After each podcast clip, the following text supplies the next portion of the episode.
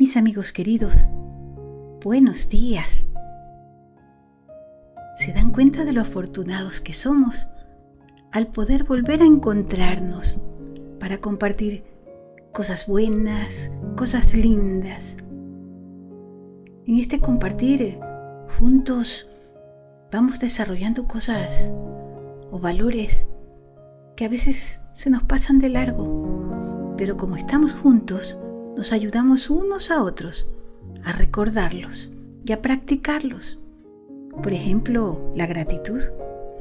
¿Ya agradecimos a Dios por el regalo de este nuevo día? ¿Ya nos dimos cuenta de cuán grandes y valiosos somos? Qué importante que es esto. Saber quiénes somos, cómo somos. Porque si no lo sabemos, ¿cómo vamos a poder practicar el valor que el día de hoy la verdad nos trae? El rayito de luz de hoy habla de verdad y el subvalor que lo acompaña se llama autenticidad. Ser auténtico. ¿Qué es eso de ser auténtico? Ser yo mismo. Ser lo que yo realmente soy no lo que pretendo que otro crea que soy. Eso sería apariencia. Y las apariencias nacen de lo que los ojos externos ven, mas la autenticidad es lo que realmente somos y eso se lo ve a partir de los ojos del corazón. Hoy les traigo una fábula pequeñita, bien cortita, que es de Esopo y a pesar de ser cortita, tiene una enseñanza inmensamente grande. Se llama El lobo orgulloso de su sombra y el león. Y dice así, Pagaba un lobo por un lugar solitario de la selva a la hora de la puesta de sol. Era hermoso el espectáculo que tenía frente a sí, porque los atardeceres son realmente bellos cuando de pronto puso atención a la sombra que de él se proyectaba en el suelo. Oh, dijo, qué grandioso. Era realmente alargada. Vaya, pensó el lobo, con esta talla que tengo tan imponente, ¿cómo no iba a asustarse un león? En verdad, soy yo el rey de los animales y no él. Él apenas es un patucho chaparro. Yo, en cambio, estoy descubriendo. Mido más de 30 metros. Voy a sacarle la corona a ese león y me la pondré yo.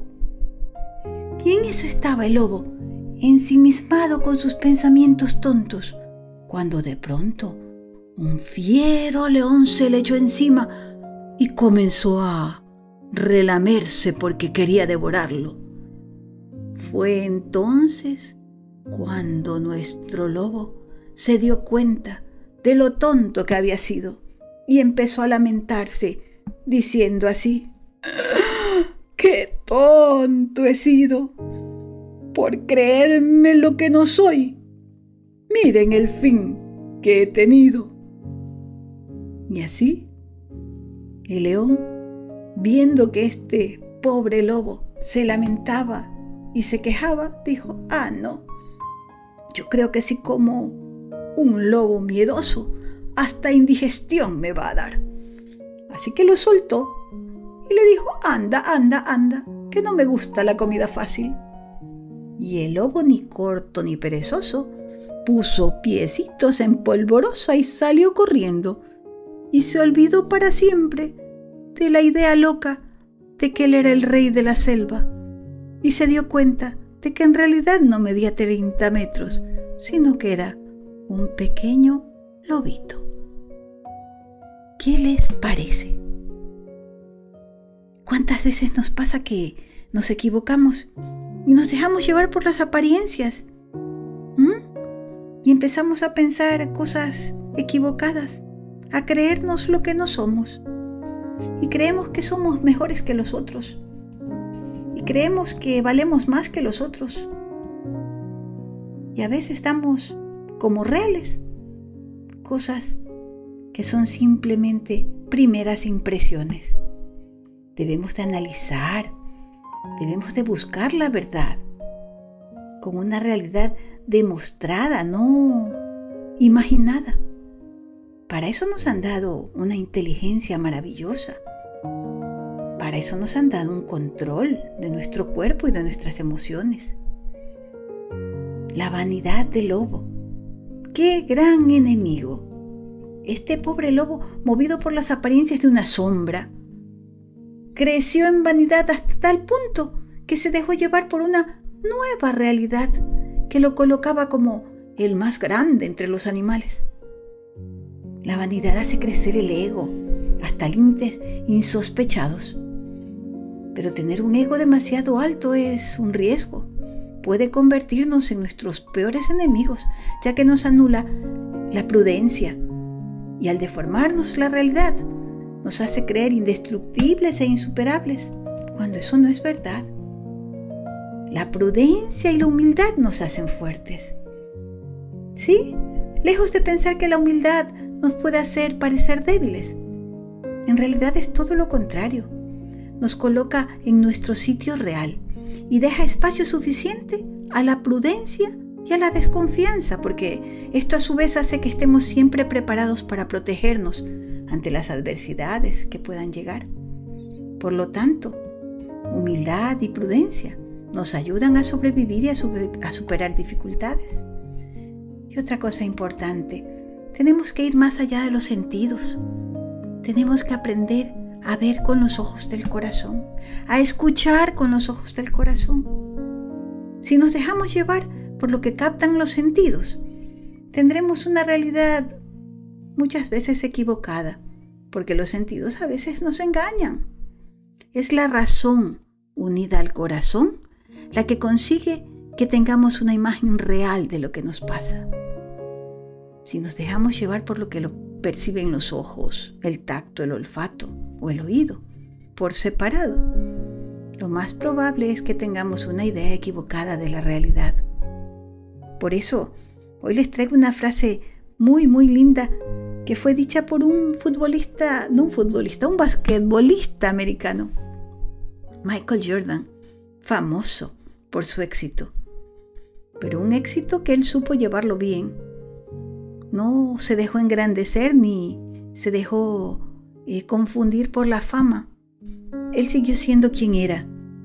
Y por eso, por eso él tenía como la autoridad para decir una frase como esta, que dice así: La autenticidad se trata de ser fiel a quien eres. La autenticidad se trata de ser fiel a quien eres. ¿Quién eres tú? ¿Quién soy yo? Yo soy verdad, yo soy bondad, yo soy belleza. Eso es lo que somos. Verdad, bondad y belleza. Por lo tanto, todo lo que pensemos, digamos o hagamos, tiene que llevar ese sello. No dejarnos confundir por las cosas aparentes. Recordar que al mirar debemos de ver lo bueno, que al oír debemos de escuchar solo lo bueno, que al sentir debemos de dar espacio en nuestro corazón solo para lo bueno, porque allí solo puede vivir el amor. ¿Y el amor qué es? Dios. Entonces, que nuestra vida sea una suma constante de actos de amor y así tendremos una vida más hermosa y más feliz. Qué lindo rayito de luz el de hoy. Me encantó esta fábula. ¿Y a ustedes? Bueno, espero que también les haya gustado y les haya dejado una buena enseñanza. No se olviden de ser auténticos, de ser fieles a lo que son. Verdad, bondad y belleza. Y este rayito de luz se va a descansar y va a prepararse para reunir eh, nueva historia, nueva frase, nuevas reflexiones para compartir con todos ustedes el día de mañana. Entonces, dándole gracias a Dios por el regalo de encontrarnos hoy, me despido hasta una nueva oportunidad, que podría ser mañana, ¿verdad? Claro, eso, si Dios quiere, hasta mañana.